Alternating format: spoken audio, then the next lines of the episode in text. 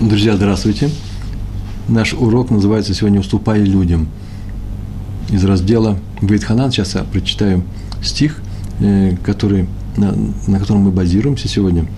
Э, «Уступай людям» речь идет о материальной уступке, не моральной, хотя что-то просит материальное. Но если просит, то есть если просит, то дай. Даже если что-то ты на этом теряешь. А если взяли – и не возвращают, здесь возможность простить и уступить. То есть веди, веди себя выше, чем того требует от нас закон. А теперь важное замечание. Написано в книге «Дворим», это наш раздел, недельный раздел Бейтханан, 6 глава, 18 стих, необычайные слова. И они связаны как раз, имеют э, связь с теми днями, которые мы сегодня переживаем. 9 ава, э, день нашего траура, день разрушения храма. И все это началось с того момента, когда евреи решили, что они не войдут в эту страну. И что теперь написано? Что мы теперь сейчас прочитаем на эту тему? Так написано, дело справедливое и доброе в глазах Всевышнего. А Яшар в Атов. А, Яшар в Атов. Так написано, дело справедливое и доброе в глазах Всевышнего. И продолжение. И тогда Всевышний отдаст тебе страну, о которой он поклялся твоим отцам.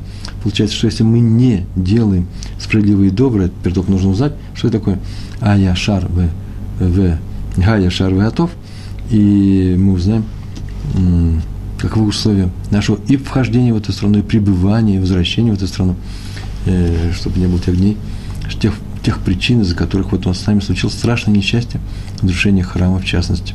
А оказывается, так написано в нашей книге, делай справедливое и доброе в глазах Всевышнего. Все зависит от меня, от моих поступков. Справедливое и доброе не по отношению к Всевышнему, а по отношению к людям. В глазах Всевышнего по указанию Всевышнего. Что он сказал, это доброе, то это и делай. Справедливое и доброе. И речь здесь идет о том, что, что есть поступки, которые превышают требования закона. Будет лучше того, что от тебя требует закон. Быть на уровне выше, чем тот уровень, от которого тебя требует еврейский закон Тора. Только тогда получишь страну, только тогда в нее вернешься, только тогда из нее не будешь изгнан. Это есть справедливое поведение, справедливое поведение. Делай справедливое и доброе в глазах прямое, я шар, будь прямым. Раш так написал, справедливый и по-доброму поступай. Вот он и объяснил, мы это все из Раши знаем, сверх требования закона. А Рамбан написал очень интересные слова – я, в принципе, читал Рамбана, и сейчас можно уже и в переводе на русский язык прочитать. Но смотрите, каждый раз я читаю это удивляюсь. Это важная вещь, он сказал, это очень важно, э, сверх требования закона, поступать так, как закон тебя уже не требует, а ты мог бы и так не поступать, а ты сам поступаешь. Это важная вещь. Потому что Тора, это слова Рамбана, Рамбана, Нахманид. Потому что Тора не может перечислить в себе, в своей книге, все случаи, которые происходят между человеком, его соседями или ближними, все указания по улучшению быта в общине или стране, слова Рамбана. Но Тора перечислена многое, например, не сплетничай, не обижай других людей. И продолжает Тора. Тора, после того, как она перечислила многое, продолжает. Вот так поступай во всех случаях. Но даже больше. Делай даже то, делай даже то, чего закон тебя не требует, что совсем уж хорошо. Было бы совсем хорошо так поступать несколько примеров такого поведения. Как видим, связь с 9 ава мы уже указали, а теперь осталось только, что нам нужно делать для того, чтобы 9 ава, э, чтобы 9 ава осталось в прошлом, чтобы мы вернулись в страну с Машехом, чтобы храм был восстановлен. А для этого, оказывается, согласно книге Дворим, 6 глава, 18 стих, надо поступать больше, чем требует от тебя по минимуму Тора. Э, несколько примеров такого правильного, праведного поведения – э, известен Шмуэль Амора, учитель э, эпохи, написание Талмуда. Он, отец его, отец Шмуэля, нашел однажды 12 ослов, которые оказалось, что их потеряли, они пропали, и где-то проблуждали в каких-то пустынях больше 12 месяцев, больше года. 12 месяцев – это важно. Почему? Потому что в таком случае тот, кто их находит, животное, которое пропало – и прошло, прошло больше года, то его уже можно не возвращать хозяину. Но он все равно их вернул. Почему? Потому что он не мог поступить иначе. Хозяин обрадовался бы, хозяин был расстроен, и он это вернул. Это называется поступить больше, сделать больше, чем от тебя требует закон. Раби Шмуэль бен Раби Йосы, другой Шмуэль, который звание был Раби, Раби Шмуэль бен Раби Йоси, встретил однажды, о, интересный рассказ, интересный рассказ. Баумаци, я не записал, где это написано в Баумаци. Э, у меня сразу несколько цифр в голове верится. Ну, э, он однажды встретил человека с тяжелой вязанкой хвороста на плечах. Больше он его встретил, когда он сидел, а лежа, вязанка лежала рядом, он присел отдохнуть и положил ее рядом с собой. Тот вздыхал, и, увидав Рав Шмуэлю, Раби Шмуэлю, он сказал ему, «Э, помогите мне, пожалуйста, положите ее на плечи. А Раби Шмуэль был вообще уже человек в возрасте, и вообще был известным раввином, наверное, было это видно по одежде. И вообще так не поступают. Человек должен вернуть находку, например, нашел козу в огороде, где-то на выселках за городом. Нужно привезти ее в город, отдать чтобы она не пропала, чтобы она не ушла совсем в лес, где волки забодают. Э, но не каждый может это сделать. Раввин, например, старому человеку, уважаемому человеку, не то, что он не может, а потому что он уважаемый человек, можно не делать это. Когда это можно не делать? Тогда, когда он так бы не поступил даже свои вещи, он бы свою козу не потащил. Ведь тащит свою козу, чтобы она не пропала, значит, чужую козу принести. Э, Раби Шмуэль когда его попросили помочь взять эту вязанку и положить на спину этого человека, он спросил, а сколько это стоит? Ты сказал, половина зуза. Половина динара. Такая монета была, зуза. Зуз. Э, крупный монет, не знаю, если козленок э, два зуза стоит. Вот вязанка хвороста, половина зуза. Четыре вязанки, целого козленка можно было купить. И он сказал, пол э, зуза все это стоит, достал Раби Шмуэль деньги, дал ему. Теперь это его вязанка, это свободен. Он его купил. После чего ему эта вязанка не нужна, он ее положил, сказал, она ничья. Называется Хефкер. Хефкер ничья, она теперь бесхозная. Собрался уходить. Раз она бесхозная, теперь любой может взять. Подбежал тот человек к этой вязанке, схватил ее и говорит, она моя. Так он ее получил. Ну, моя, моя, нормально. Он говорит, Рэбе, ты можешь помочь теперь мою вязанку положить мне на плечи? Тот очень удивился помню, оригинальному ходу событий, и э, достал новый ползузы и дал ему, только чтобы не поднимать ее, и собрался уходить. Э, и сказал, что махнул рукой, это вязанка ничейная. И то снова ее схватил третий раз, вообще во всех рассказах три раза повторяется. На третий раз произошло следующее. Он ему дал третий раз ползуза и сказал, что я объявляю ее ничейной, она ничейная для всего мира, но не для тебя. После чего спокойно пошел. И в Талмуд обсуждает это место – подробнейшим образом на тему, можно ли объявить это бесхозным с ограничениями. Вот для этих это бесхозно, а для этих нет, руки, руки не, не протягивайте.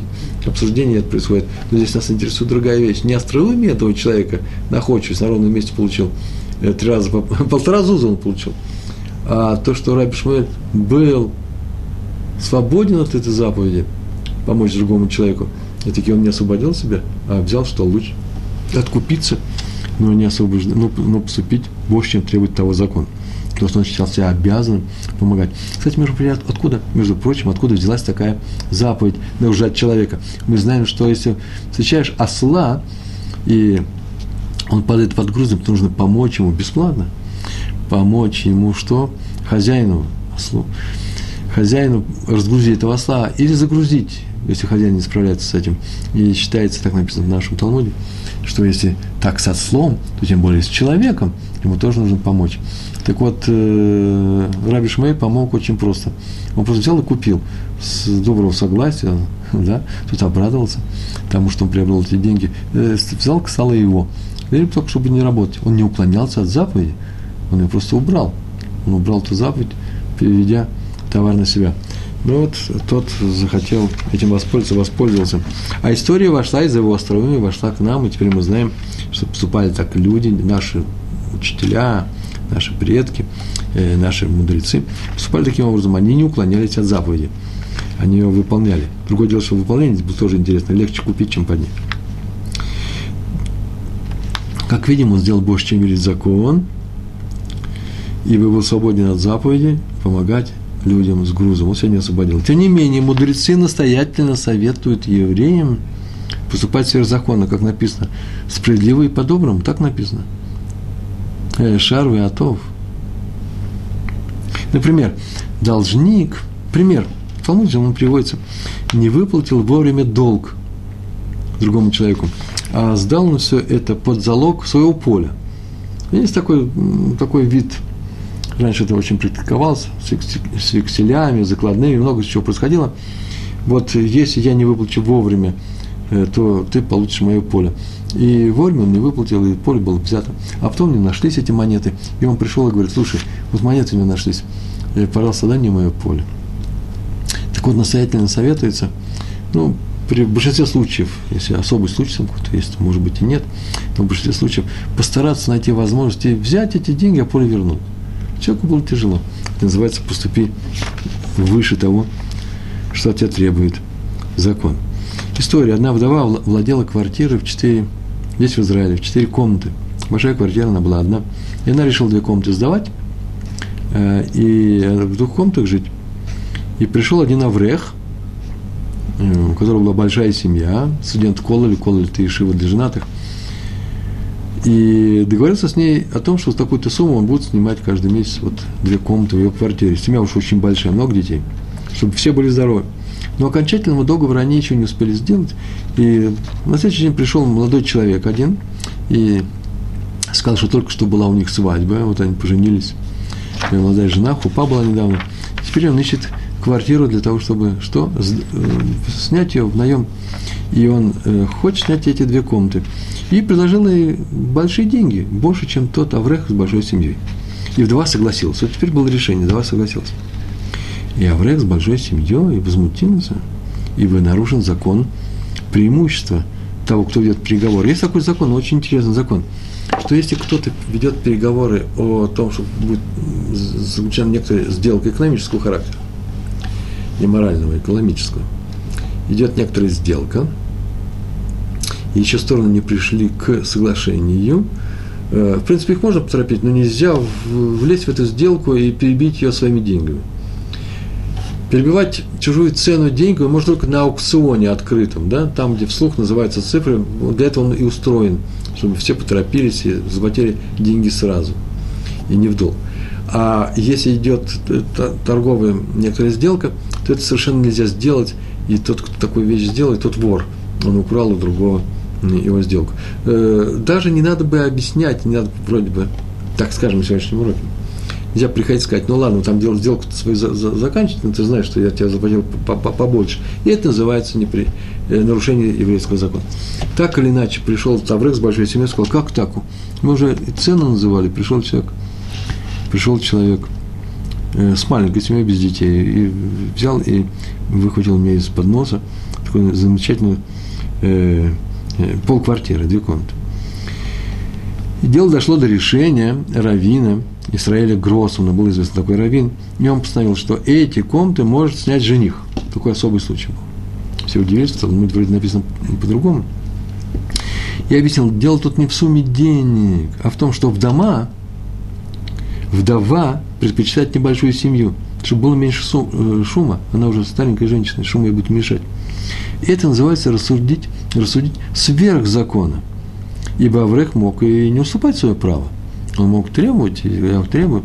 И тогда Равинский суд объясняет, что мы поступаем в, в пользу вдовы, в пользу, вы судитесь, да, Аврех и молодой человек, жених, а теперь у нас еще третья сторона, это вдова, и мы для, для ее пользы постановляем, что она может, и не из-за денег даже, если бы дал меньше, она все равно может выбрать то, что нравится больше ей. Это важная сторона. Это называется сверхзакона.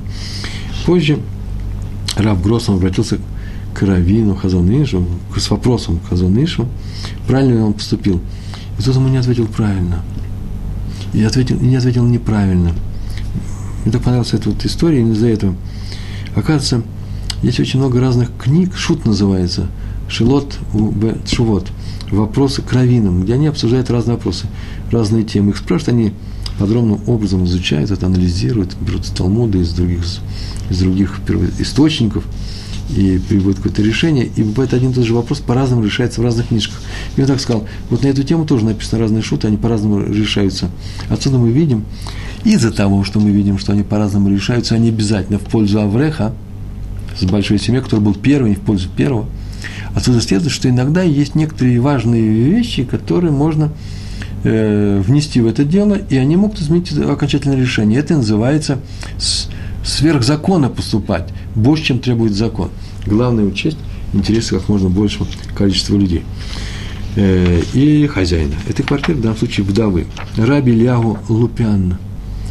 Жил он в городе Келем. Это Литва. Лита, у него была большая семья, уж если говорить про большую семью. И он искал тоже квартиру, и поэтому два рассказа послал рядышком. Э, например, на одну тему. Он искал квартиру, чтобы ее снять. Тема-то одна, результат разный. Он долго искал, и больших квартир не было, нужна была большая квартира. Вообще никаких не было квартир. Такой был год, что не было квартир. Я бы сказал, вообще нужно, пора было, было уезжать из Литвы. Опасный момент наступал, события. Но вот они еще не уезжали, искали квартиры. Наконец-таки с трудом он нашел. Какую-то квартиру, договорился о цене, и стали собирать вещи к переезду. Утром пригласили извозчика, прибыл извозчик, нагрузились с грузчиками, приехали. И вот они подъехали, и вдруг подходит к Равину, к Рав Лупяну, подходит какой-то еврей со стороны и говорит, Рав Лупян, знай, мы готовимся к свадьбе нашей дочери. Надо молодым снять квартиру. Я просмотрел именно эту квартиру, но ты нас опередил.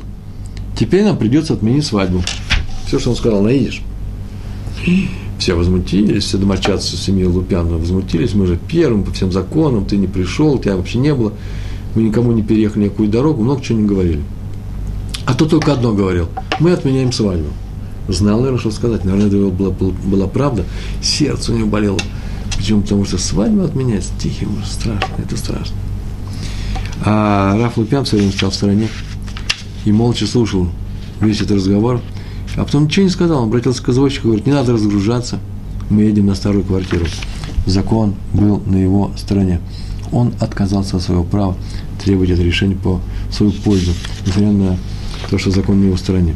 Это и называется то, что Тора, Тора от нас требует Тора, делать справедливые добрые в глазах Всевышнего, и тогда вам будет разрешение жить в вашей Эрцисроль, в нашей, в вашей стране.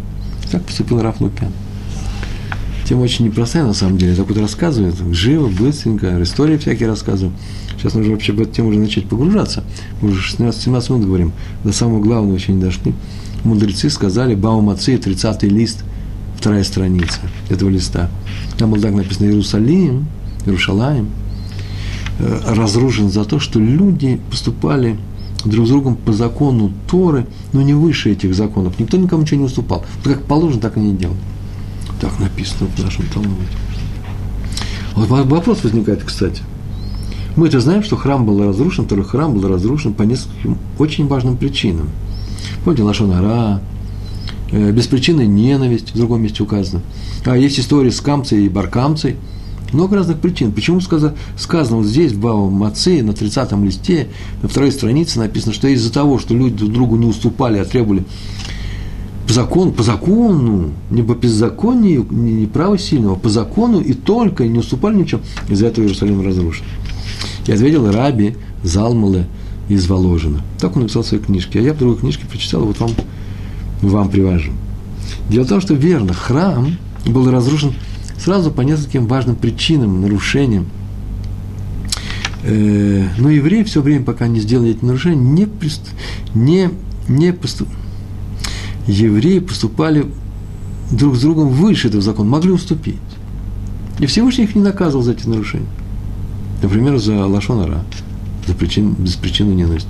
Они все еще уступали друг другу. Все разных причин. Так они делали. Он их прощал мера за меру. Но вы друг другу уступаете, и он вам пока уступает, пока прощает. Прощение и уступ, уступание – это не одно и то же в разных действиях, но они очень близки друг к другу. Смотрите прямо в первых же лекциях про Пурим из нашего цикла, еврейского цикла. Актуальный Пурим. Там написано. А потом я еще часто рассказывал об этом. Прочитал в книжках, это не я придумал. Так вот, пока они поступали друг с другом выше, чем требовал от них закон, и все прегрешения по отношению друг к другу не рассматривались. Но как только они приступили к соблюдению точных рамок закона, точно по букве закона, он тут же наказал их за что? За те нарушения. То есть сверх закона, вступать сверх закона, больше, чем требует этот закон, это не заповедь или запрет. Фактор – это фактор, сдерживающий наказание. Вот о чем я все это рассказываю. Адмор из Бобова показывает, был такой известный Адмор – что тогдашние иерусалимцы, тех времен, не сегодняшних, не поступали своих закон на самом деле. Откуда мы это знаем? Потому что написано в Торе, написано «Цедек, цедек, тердов». Преследуй, очень преследуй справедливость, цедека – справедливость. Это означает, что по закону надо заплатить один динар. Положено заплатить один динар. А сфера закона даже два. Цедек, цедек, два, два раза написано. И продолжение стиха. И тогда будешь жить и наследуешь страну. То есть тогда только и наследуешь страну, если будешь поступать сверх закона. Например, на прошлом уроке мы рассказывали, что если, извините за выражение, ваша личная корова пошла по главной площади нашего города, а там кто-то развесил простыночки свои и, и прочее белье сушиться, что не надо было бы делать, но разрешается. И она рогом так незатейливо это... Ой, извините, немножко э, рассказываю несерьезно. Так или иначе, она рогами все это снял, э, э, сняла и порвала, и все это было порвано, то заплатить нужно половину владельцу этой коровы, нужно владельцу этих простыней заплатить половину этого ущерба или за стирку, или за грязь, или за порваны. Так вот, э, если вы видите, что бедный человек мучается, и у меня другого места не было повесить, это ваша корова, конечно, за ней нужно было смотреть, то нужно пойти заплатить не один динар, а два. Так сказал Раби и Сбобова. И тогда вы остаетесь в этой стране, будете продолжать. Из-за того, что вы готовы заплатить за свою корову больше, чем положено заплатить. Раби Йосиф Урвиц – Саба из Навардака. История про него была такая. Пришла к нему однажды депеша из Германии. Он жил в Навардак, это в, Белор... э, в Беларуси, в Литве, тогдашней Литве. И там было сказано, что вообще умер один богатый еврей и оставил, ну, может, не богатый, а так или иначе оставил в наследство Ешиве э, Рава Урвица, Саба из Навардака, свой дом. И Ешиву нужно было просто взять его, перевести или продать его, этот дом, и э, отвести Ешиву. Ешива назывался Бейс Юсеф – Бет Юсеф, по имени Рав Гуровица. И тут же Раф отправился в Германию. Ехал он в Германию, по дороге он узнал, что туда же параллельно спешать не из Литвы, а из Польши руководитель одной польской ешивы, которым немец, ну, немец, немецкий еврей, тоже вроде бы пообещал, при жизни еще обещал оставить какое-то наследство, или деньги, или этот дом, что-то он им обещал. Моментально Саба из Навардыка повернул обратно – не потому, что считал свои права незначительными и мелкими.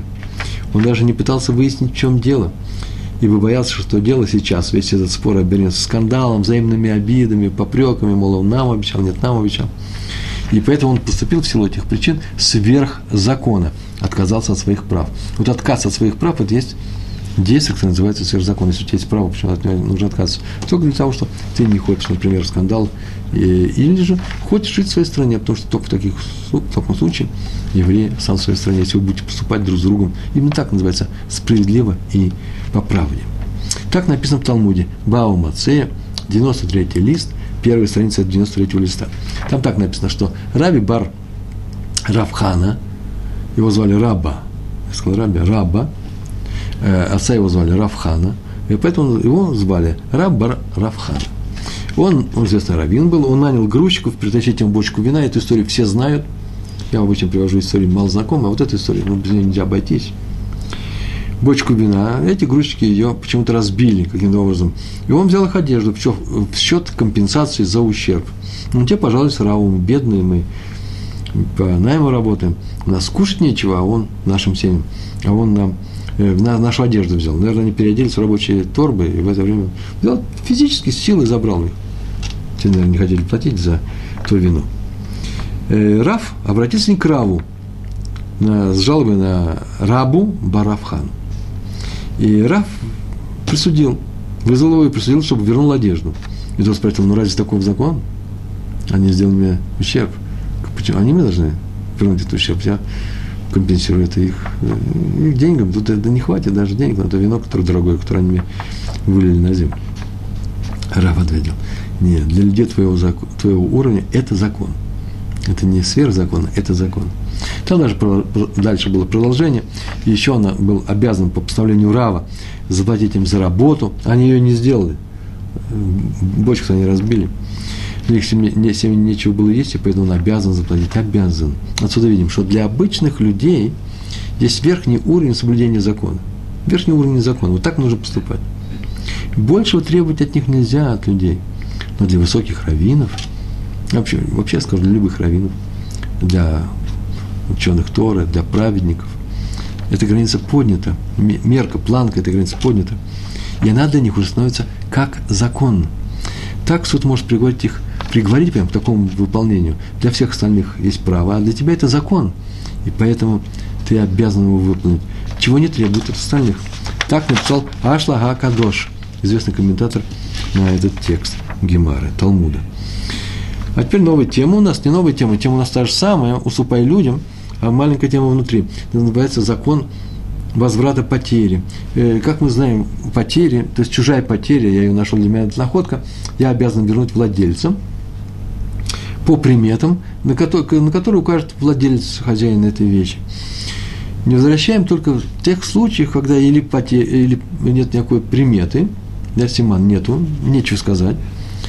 И, а самое главное, что когда хозяин уже согласился с тем, что он ее, эту вещь не вернет себе, и уж называется, согласился внутренне, распрощался с ней. Почему? Потому что, например, знает, что как мне ее вернут, если приметы нет, нечего мне указать даже, даже если я его увижу, что я теперь могу сделать? Вот 10 э, шекелей э, нашли на улице, я выбегаю, через 5 минут подбегаю, говорят, мои, мои. Имеет право мне не возвращать, потому что может другой потерять, всякое бывает в этой жизни. На этой, на этой вещи нет примет. 10 шекелей – это не примета, это вещь, на которой нет примет. Но есть исключение – а именно, например, нашел вещь после разлива реки. И река, разлив был, и вещь куда-то понесли и отнесли в какое-то другое, другое место. Или прибой на море, там буря была, тоже разлив море. И хозяева в таком случае знают, что у вещи есть примета, но они с ней тоже распро, внутренне распрощались. Почему? Потому что, ну, кто им вернет? Далеко ее отнесли. Между прочим, то же самое, заодно, кстати, Дарахагав – если вещь еврей потерял с приметы в городе нееврейском, он уже знает, что здесь нет таких законов возврата потери, поэтому ее не вернут. Поэтому еврей, нашедший еврейскую вещь с приметы, тоже ее может взять себе. Он знает, что хозяин с ней распрощался. Но по еврейскому закону сверх меры, Мипней Шадгадин, и эту вещь лучше вернуть. Значит, про потери мы с вами рассказываем. И про исключение мы тоже. Так вот, написано, прям в законах, если нашел вещь после раздела, можешь взять себе. Но лучше не брать, написано в наших законах, прям в законах, а вернуть, чтобы выполнить что? Заповедь «Делай справедливо и доброе в глазах Всевышнего». Так написано в Шульхана Рухе, в его части, которая называется Хошин Мишпат, глава 259, параграф 7. Так э, объясняется стих в Тегейлим. Знаете, кто это объяснил? Сейчас скажу, кто это объяснил. Раби Моше Тайтельбом. Тайтельбоим в книге Смах Моше. Я взял не из этой книги, я взял из книги, которая на это ссылается. И он объяснил стих в Таилим. Стих в Таилим такой звучит, он не очень просто. Сейчас я его постараюсь сказать. И на иврите это не просто. Азот палель коль хасид элеха лет мецо. Рак лешетев маим рабим элав лоягию. И перевод, сейчас дам один перевод, а потом поправлю его. Так написано. Во всех переводах 32, 32 глава, Таилим, Псалмы, 6 стих. Об этом пусть каждый праведник молится тебе в момент откровения. Так пишет все переводят. Лишь бы не застиг его разлив бурных вод, иначе будет плохо. Вот об этом будет молиться, о том, что сказано было выше. Это пшат называется, простое прочтение стиха. То, что мы видим, там так понимаем. А Раби Моши Тайтель Боим в своей книге написал драж – а именно, праведник поступает сверх закона. И когда находит чужую потерю во время наводнения, и он знает, что он ее может взять себе, то он молится, просит Всевышнего, чтобы нашелся ее хозяин. Совсем другая вещь. Он просто нашел обоснование для того, что написано, что в Шульханарухе. Несмотря на то, что ты можешь взять это наводнение, все, что там несет волна и речка, все-таки, если есть приметы, несмотря на то, что во время наводнения никакие приметы не работают, все-таки лучше всего верно. Этого требует Тора. А теперь мы знаем почему. Чтобы мы спокойно жили в своей стране. Только в таком случае, если мы будем выполнять сверх закона, требования Торы, то тогда, так поступать, то тогда мы можем жить в своей стране, в Эрцисрое. Однажды Хофицхайм шел по улице, а навстречу ему шел какой-то господин. Так написано.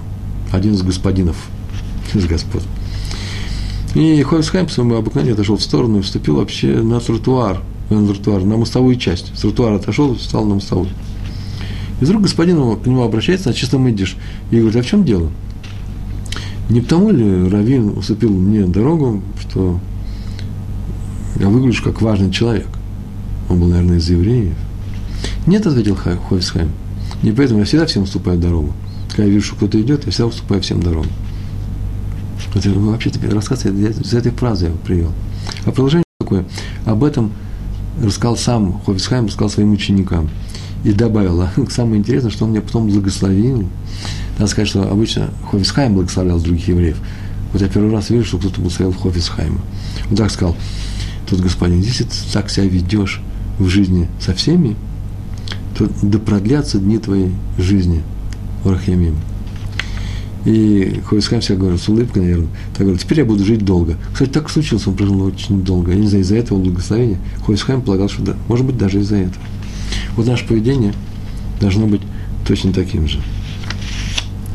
Оно должно быть точно таким же, э, потому что жизнь от нас даже не требует, она предлагает каждый раз именно такое осмысленное поведение, когда э, хорошо бы, чтобы ты себя вел, и это называется по-человечески, то, что Тора называет яшар, прямо.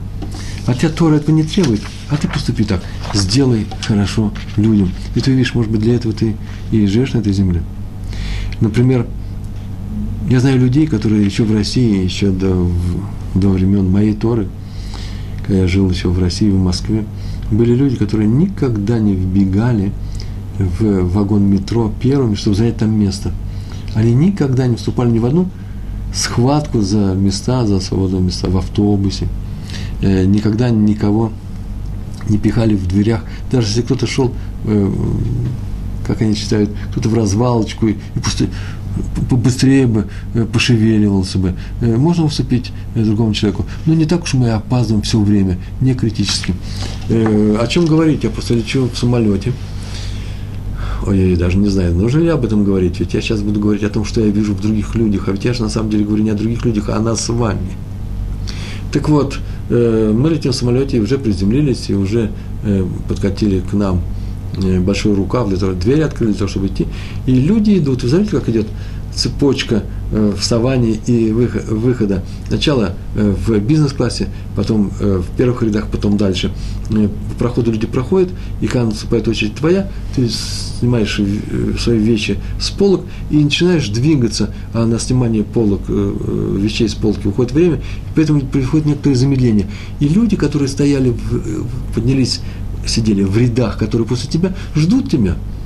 Вот ты стой и жди когда человек устроится не спеша, аккуратно, э, всяких издевок, мол, я сейчас буду делать медленно. Я ни разу не делал никаких издевок. Человек делает, как он делает.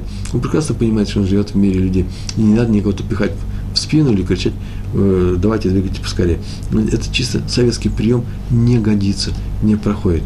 И поэтому мы входим с вами в самолет – и ждем, когда люди, которые идут перед нами, а нам нужно пройти дальше, в дальние ряды, спокойненько останавливаются и начинают закладывать вещи э, в верхние полки. Ничего страшного, подождем. Если сзади кто-то нервничает, ну, я не знаю, ну, перестанет нервничать, но не, не будем никого пихать или просить, ну, отойди ты в сторону.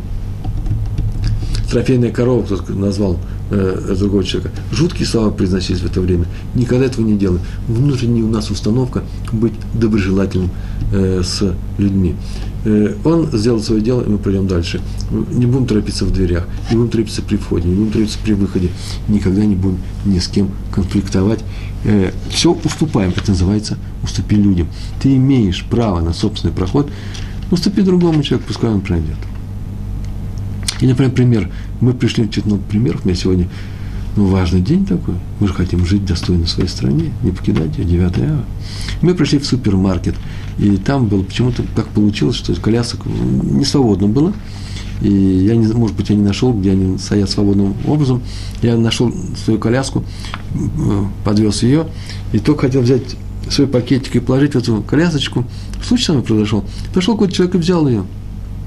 Он увидел, что она свободная, взял ее, она пустая. Моя первая реакция, стойте, стойте, она уже занята. А может быть, не надо кричать. Может быть, нужно ее уступить. Ну уж нужно все взвесить. Может быть, на самом деле я столько опаздываю, может, у меня жена рожает, еще что-то происходит, тогда можно попросить. Но если экстренный случай, если случай не экстренный, почему не уступить другому человеку, даже если он тебя ни о чем не просил? Ну, ошибся, ему будет очень неприятно, если ты ему скажешь, например, отдай, отдай. А вдруг он скажет, нет, я увидал, почему ты, ты решил, что он твоя? Ты вообще в другую сторону будет повернут. Ой, не дай Бог, участвовать во время скандала. Нужно уступить, не участвовать ни в каком скандале. Никогда. Кто-то лезет без очереди без очереди, в обход очереди. Эм, ну, не надо, наверное, отпихивать нахала, кричать, шуметь нахала, отойдите в сторону. Просто сами мы не лезем никуда, своим детям не велим, если они нас слушают. А насчет других, может, у них есть свои причины лезть в эту очередь. Поступаем не как велит нам закон, а закон нам разрешает потребовать от этого человека, чтобы он нам что? Э, не нарушал наше право этой очереди. Так вот, мы будем поступать выше этого закона можем кого-то и пропустить. И, например, дома никогда не устанавливаем очередь, кому выносить мусор, помыть посуду. Иногда это помогает, иногда не помогает. Просто берем, выносим и, мол, и мой, молча. Ну, или просим других. Просим, а не заставляем. Ну и так далее. Среди евреев это правило звучит так, таким образом звучит. Если меня, среди евреев, я про другие народы не знаю, сегодня я рассказываю еврейское поведение, там не написано там другие поведения. Я не против, так просто так получилось. Я представляю, как меня приглашают на сайт, называется «Русское, русское поведение». Ну, может, там что-то интересное можно будет и открыть. Я занимаюсь своей, своей Торой. Э, звучит правило так. Если меня, еврея, если меня просит другой еврей, чтобы я ему сделал какую-нибудь услугу, что-нибудь усыпил или что-нибудь еще сделал, то я сразу же взвешиваю про себя, внутри себя возможность выполнить эту просьбу. Не ищу, слав, не ищу возможность отказать. Не говорю нет, а потом говорю, почему нет – Сначала стараюсь сказать «да». Бывает случаи, когда я не могу это сделать. Но моя первая реакция, даже если мне не выгодно или даже несколько накладно, и да, может, что-то мне придется приплатить за это, я что-то теряю. Все, моя первая реакция должна быть, конечно же, возьми, на, возьми брат. Почему? Потому что евреи так написано у нас, что мы братья друг другу. Те братья, которые любят друг друга, как Аарон и Моше, не те братья, которые в момент продажи Юсефа продали своего брата. И как раз это был плохой пример. Ну, в конечном счете они помирились и стали нормальными, правильными братьями. Вот мы правильные братья, мы уступаем друг другу. А если мне ничего не стоит уступить другому, то, мне извините, я просто обязан. Так написано, сейчас начитали, так написано э, в, э, в Таилим, так нам сказал Раф э, Тайтельбум, мы обязаны исполнить эту просьбу, если нам это ничего не стоит. Более того, я бы так сказал, такой формулу, такую формулировку. В этом, в принципе, смысл жизни праведного человека в Торе. Мы не просто люди в Торе, мы праведные люди в Торе. Мы должны быть стремиться быть праведными людьми. А как, какой смысл? Искать людей, которые нуждаются в нашей помощи. Не отказывать в помощи другим людям, когда они, когда они нас нашли, а искать другого человека, чтобы помочь ему. Это и называется Тора. Следующий рассказ про Рава, про Рава Хайма Соловейчика – Однажды его маленький сын, ну, между, прочим, важная тема, маленький сын поломал какую-то чужую вещь. Нанес какой-то убыток, вещественный убыток, печальный э, убыток другому человеку. И Раф тут же заявил желание заплатить за сломанную вещь. В принципе, эту историю про меня, про всех, так часто происходит в жизни. Сейчас скажу, для чего я рассказал, что из интересного ответа Рав Словечко. И он сказал, что он заплатит. А хозяин вещи сказал, ну, Ребе, по закону ребенок свободен от выплаты за ущерб. Его родители тоже свободны от выплаты за ущерб, который нанесет ребенок. Поэтому, если один ребенок пошел гвоздем, нацарапал какое-то нехорошее слово на каком-то очень дорогом предмете, э, машине другого человека, в принципе, его нельзя потребовать по еврейскому суду, если все происходит в рамках еврейского закона, отца заплатить за это. Интересный закон, нет? Родители ребенка свободны от выплаты за ущерб, а сам ребенок. Сейчас скажем. Так вот, по закону, если имущество одного человека наносит ущерб имуществу другого человека, то первый человек заплатит второму человеку за этот ущерб. Что это за имущество? Например, корова. Корова, собака. Мое имущество, моя корова. Да нет, мой козел пошел в ваш огород и съел там всю капусту. Я должен заплатить. Так вот, если я плачу своего козла, то своего сына я не плачу. Во-первых, потому что он не козел. Он самостоятельный человек. Тора меня освобождает от этого от этой необходимости. И хотя он не отвечает за себя, все-таки ребенок, маленький ребенок. Все же отец не обязан платить за ущербы, которые он наносит. Такой закон.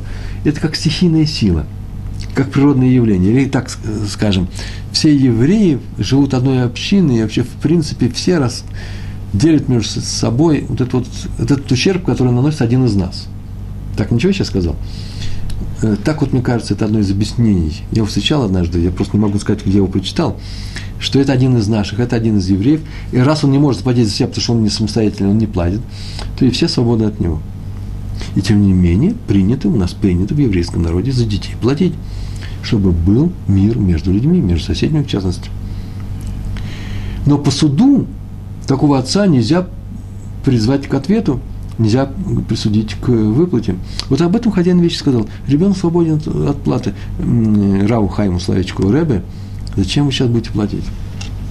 Смотрите, какой интересный ответ привел Раф Соловейчик. Он так сказал, да, по суду я свободен. Вот так написано в Талмуде, Бава Кама, 87 лист. Я свободен от платы. Там прямо написано. 87 лист Бава Кама. Закон у нас такой. Но есть мнение, что я-то свободен, а ребенок остается должником. Есть такое мнение среди мудрецов. И должен заплатить, когда вырастет. Так вот, я боюсь, что к тому времени мой ребенок забудет об этой истории. А я его люблю. Поэтому я хочу, чтобы он не остался твоим должником. Я заплачу за него. Я плачу за него, а не за себя. Такой был ответ, интересно. Он поступил сверх закона. Он был свободен от выплаты. Он выступил. Знаете, как один человек взял в долг у другого деньги и принес, ареф называется, э, человека, который гарантом выступает. Он сказал, что если он не заплатит, то я заплачу. Понятно, хорошо, согласились. И тот вовремя не заплатил, теперь пришли к этому гаранту и говорят, заплати. И он, в принципе, может пойти потребовать от того, может еще что-то делать. Но я знаю просто людей, которые с легкостью платят, говорят, я на это и шел. Закон требует от меня, чтобы я заплатил в случае, если у того нет денег. Но сейчас я не буду его терзать, я не буду ждать, э, я не буду э, не ждать. Э, и ты бы должен был бы не ждать на самом деле. Я отперу на себя. Я поступаю сверх закона. Закон от меня этого не требует. История про раби Шаули Кацина. Про него говорят, что он был обязательно написан из Хохмей Рушалаем. Была такая плеяда великих раввинов – больших известных, которые назвали Хохмей Иерушалай, мудрецы Иерусалима.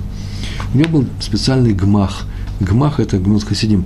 Это специальная такая касса взаимопомощи для суд. Он давал ее из нее деньги, собирали деньги, суды на какое-то время, потом эти суды возвращали, он давал по очереди другим людям, и давал всем, даже тем, о ком, было не, о, о ком было известно, что они обычно сразу не возвращают, а некоторые вообще еще ни разу не вернули.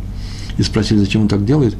Ведь по закону он может уклониться от того, чтобы от помощи вот этим необязательным должникам, э, просителям, кредиторам.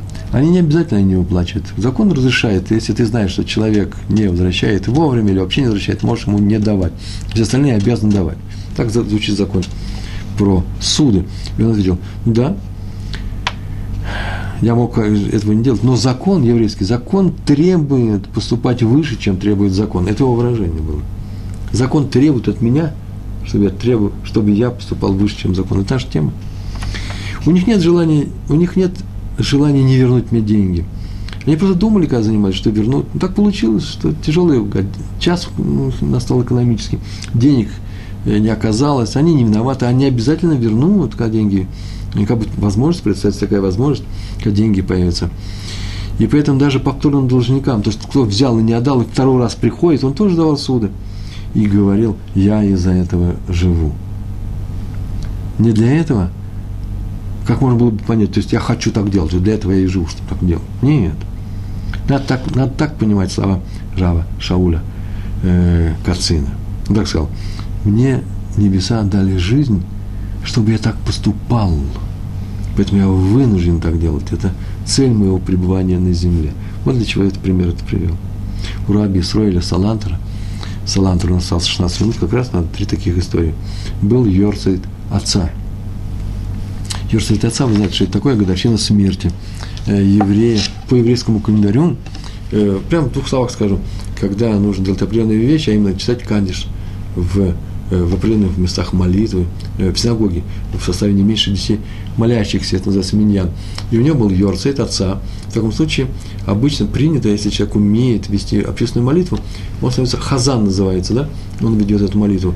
Вы знаете, что молитва Шмуна Исре повторяется, повторяется и читает дважды, произносит. Один раз молится каждый про себя, а потом тут же, после того, как весь миньян, как вся эта община э, молящихся помолилась, ее повторяют, ну, как говорят, для тех, кто, например, не помолился, не умеет молиться, повторяет Шалих Цибур, посланник от э, всей этой общины Хазан. И тогда все отвечают Амен. Вы знаете, да, такое устройство. Так вот, Шалихом Цибура, этим Хазаном, э, имеет право быть не только тот Хазан, кто постоянно читает эти молитвы, у которого голос хороший и умеет красиво произносить эти молитвы, а еще и тот может потребовать, чтобы мы предоставили такое право у кого есть йор, йорцайт. Йорцайт, йорцайт одного из близких людей. В частности, было у Рава Салантера, Исраиля Салантера, был йорцайт его отца. И он же приготовился быть хазаном. Как тут он узнал, что среди молящихся был еще один еврей, у которого в тот же день был йорцайт его дочери. А по закону йорцайт отца сильнее йорцайта дочери – Однако Раф Салантер предложил вести молитву именно тому еврею. И спросили, почему? Закон на вашей стороне, Рэбе. Тот ответил, во-первых, привык уступать. Пускай он сделает. Во-вторых, Йорцет делает душе лучше душе умершего. Называется Илуина Шама, да, ее поднятие. Ей хорошо, ей становится хорошо. Так говорит Каббала, так считается. А он не хочет делать это за счет другого человека. Он будет расстроен, он будет мучиться. Мицер называется – он пришел сюда, другого мнения нет. У него умерла дочь год назад или два года назад, в Йорце сегодня годовщина, и он не может быть хазаном. Да и лучше отдать им, э, э, уступить это право. И это будет поминовением, памятью отца, так сказал Раф Салантер, больше, чем если бы был читал Кадиш. Почему? Потому что сам отец любил помогать и уступать другим людям. Он со мной бы согласился, если бы он сейчас был бы здесь со мной. И он сейчас и есть с нами, и он согласен со мной. Так рассказал Раф Салантер. Очень часто вступать выше закона, это означает пойти на компромисс с кем-то. Я могу потребовать, чтобы мне вернули полную всю сумму, а вот я говорю, ладно, хотя бы треть, хотя бы половину. Называется он по-еврейски пшара. Об этом пишет Талмуд в трактате Санедрин, шестой лист и дальше. Я в свое время в проекте перевод на русский язык Талмуда э, переводил Санедрин, и он остановился у нас где-то Э, начал приводить на 13 листе, 14 листе, просто из-за финансовой сложности. Если у вас появится такая возможность, можете помочь нашему проекту, и мы продолжим перевод на русский язык, замечательный перевод на русский язык трактата Санедрин. Так вот, он там на нескольких листах, на нескольких страницах обсуждает вопрос компромисса, пшара. Написано у пророка Захария, есть такой пророк, Захария, 8 глава, 16 стих, там так написано, что Всевышний сказал – евреям. По правде и справедливости судите в своих воротах. Это я перевел. Правде и справедливости на самом деле написано так. Эмет вацедек. Эмет – это правда, цедек – это справедливость.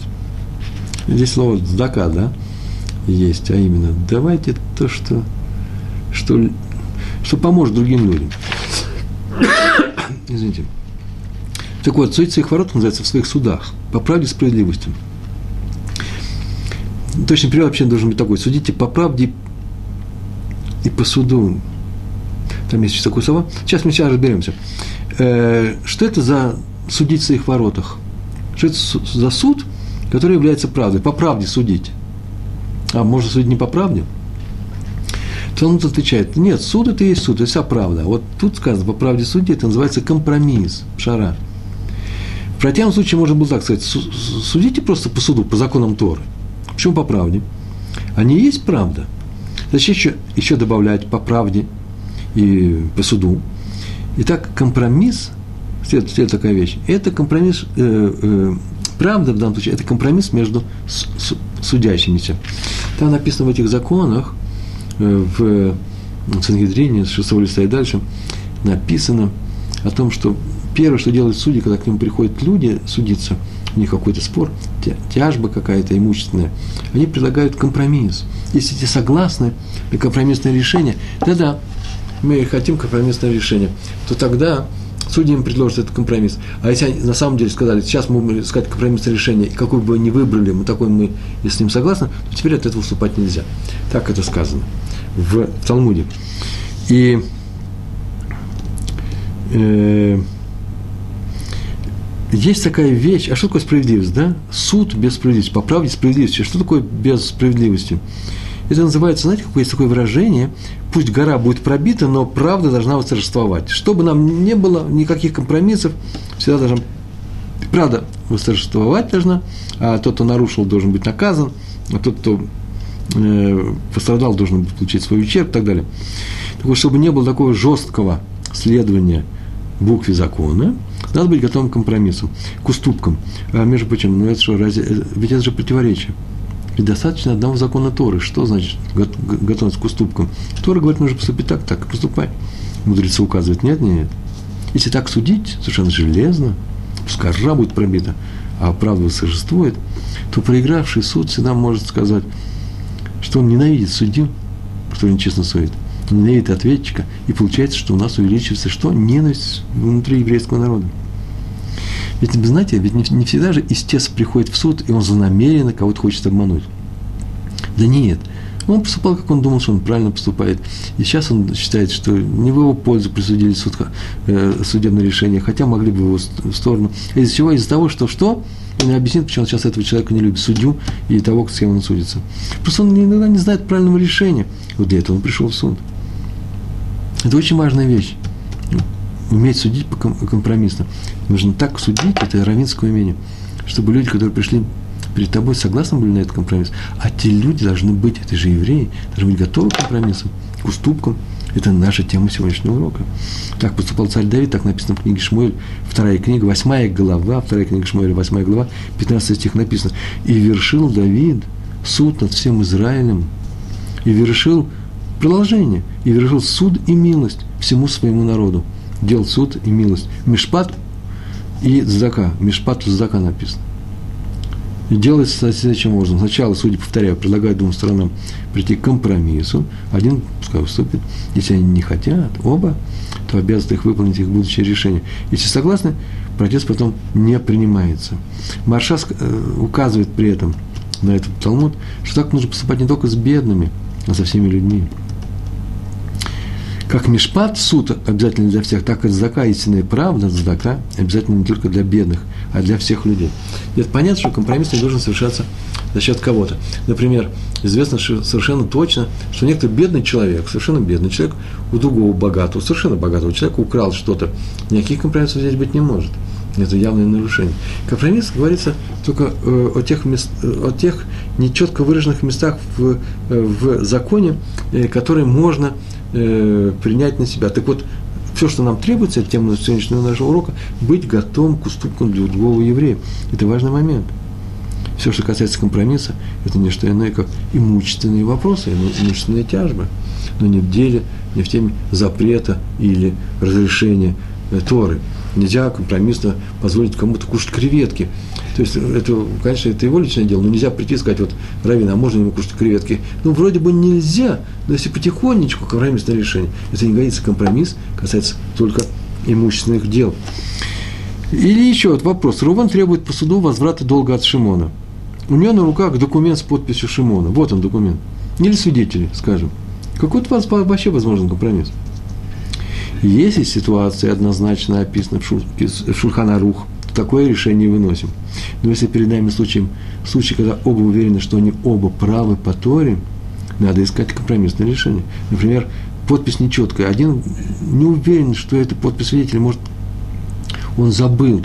Вызываем свидетеля, он забыл. Или вообще э, есть у нас э, сомнения не в законности двух этих людей, которые стоят перед нами, а законности в том, что помнят ли они это или не помнят. В таком случае есть место для компромисса. В ясных случаях, я повторяю, нет компромисса.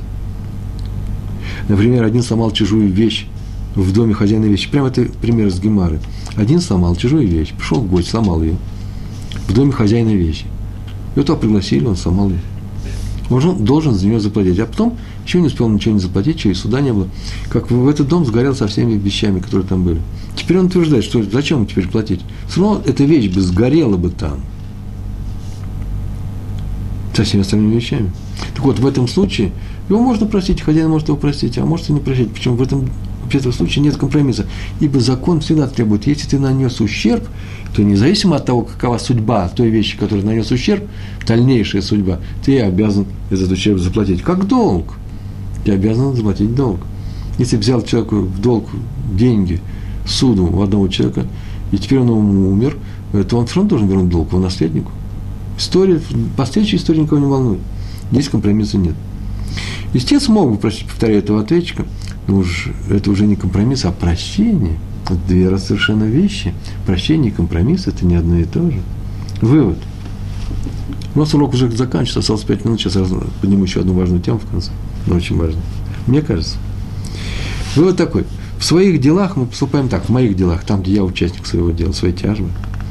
Если мы исполняем роль истца, это тот, который пришел с требованием от другого в суд, для, э, требует от другого получить какие-то деньги, требуем что-то от других, то я готов простить, нужно уступить и отказаться от своего требования, от своего права требовать эти деньги, которые полагаются мне, это называется уступить. Если мы выполняем роль ответчика, кто-то требует от меня, то я готов заплатить, должен заплатить все полностью. Ну и пойдет, пойдет на компромисс, да. Я могу предложить компромисс, но я не могу настаивать на нем я могу согласиться на компромисс только когда этот компромисс связан с, мо- с моей тяжбой, когда требует какого-то другого человека. Да, скажем, заплати хотя бы половину, я тебе прощаю остальное. Это прощение.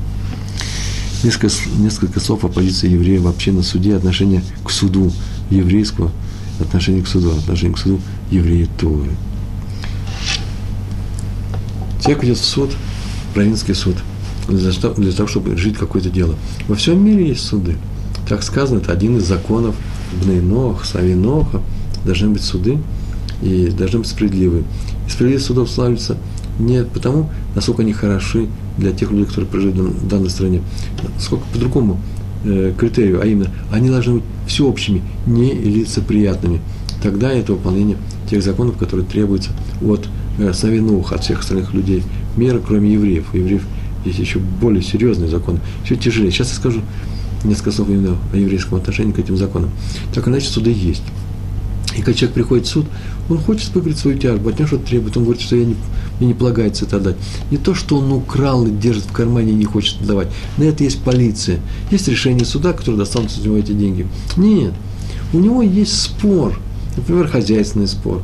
Кто виноват э, в том, что э, наша бригада не сделала, подрядчики – частные подрядчики не выполнили э, какую-то работу, и теперь мы не получили те доходы, которые э, могли получить, как нам их поделить?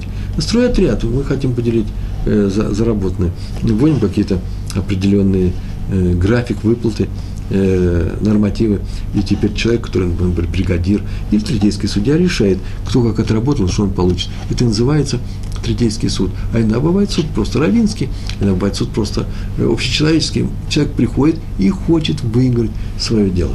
В еврейском суде есть некоторый момент, который резко его отличает от всех остальных судов.